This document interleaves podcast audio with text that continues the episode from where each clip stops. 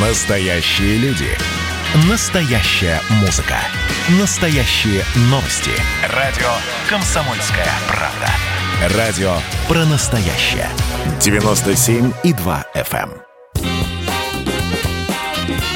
эм. Был бы повод. Здравствуйте, я Михаил Антонов, и эта программа «Был бы повод». На календаре 20 сентября и рассказ о событиях, которые происходили в этот день, но в разные годы, ждет вас в сегодняшней передаче. 1862 год. В Великом Новгороде открывают памятник тысячелетия России. Его открывают в честь круглой даты – тысячелетия призвания варяжских князей Рюрика, Синеуса и Трувора на Русь. Это считают началом русской государственности. Сам памятник отражает самые важные моменты русской истории. Призвание варягов на Русь, крещение Руси, Куликовскую битву, образование единой Руси в конце XIV века, начало династии Романовых и создание Российской империи. Все эти события показываются через самые знаковые фигуры государства российского, от Сергия Радонежского до Павла Нахимова и Михаила Ломоносова. Сначала собирались предложить создание памятника скульптору Клотту, но тот оробел перед замыслом и оставил только эскизы. В конкурсе на проект монумента участвуют 52 проекта, которые по условиям конкурса подавались анонимно и подписывались девизами. Первая премия выигравшему проекту составила 4000 рублей, целое состояние на то время, и получил ее Михаил Микешин. Живописец Микешин, не имеющий опыта работы в скульптуре, привлек к разработке памятника своего сверстника Шредера, вольно определяющегося ученика скульптурного класса Академии художеств. Памятник делают к сроку, и он торжественно открывается в сентябре 1862 года в присутствии императора Александра II. Сами торжества длятся три дня. В день открытия памятника выходит указ о награждении лиц, которые участвовали в его создании. Микешин награжден орденом святого Владимира IV степени, ему назначена пожизненная пенсия 1200 рублей в год.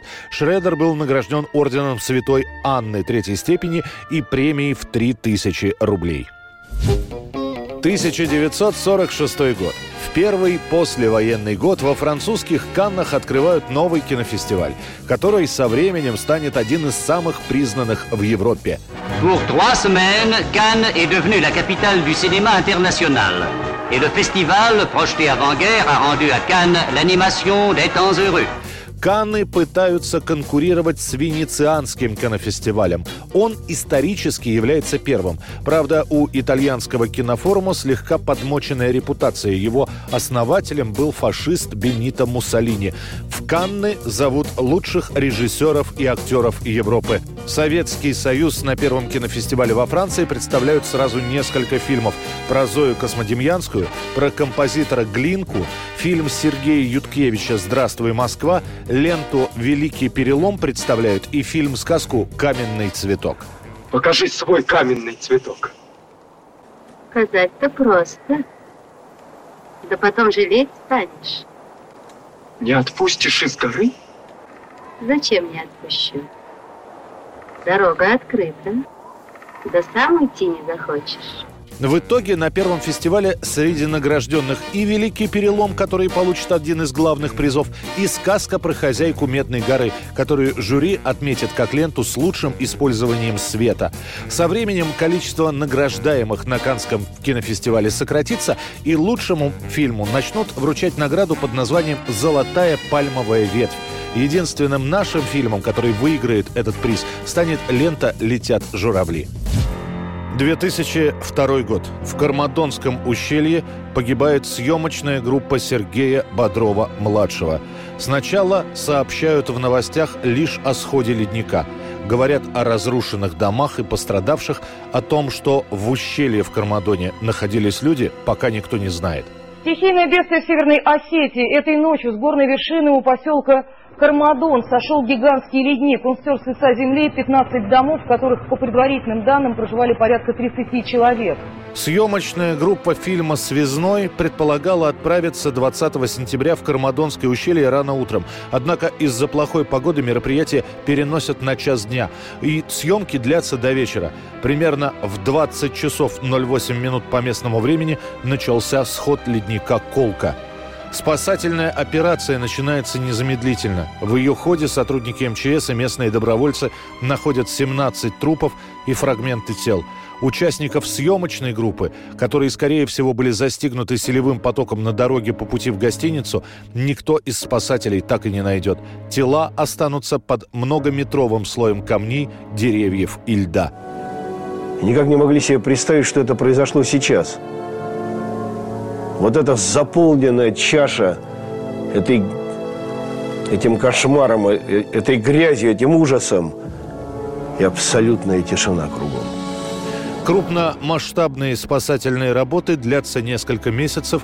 Группа добровольцев и родственников пропавших без вести оставались на леднике до февраля 2004 года.